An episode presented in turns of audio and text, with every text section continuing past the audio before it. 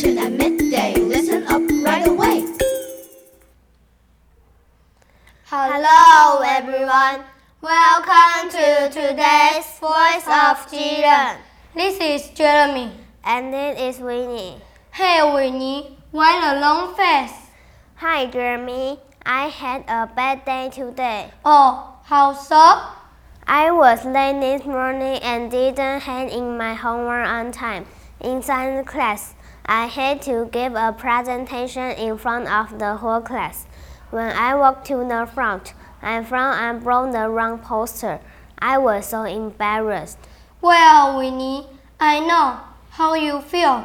Sometimes things just don't go right. It is not my day. I feel terrible. Hey, cheer up. Let's sing a song together. That will make you feel better.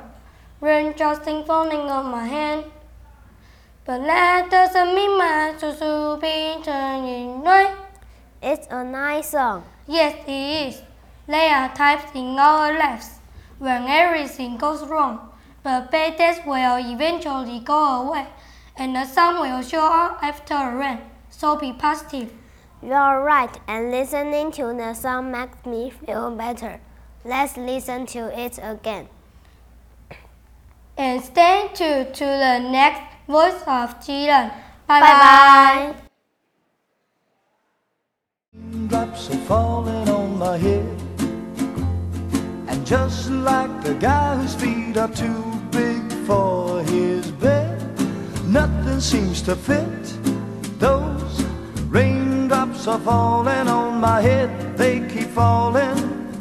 So I just did me some talking to the sun.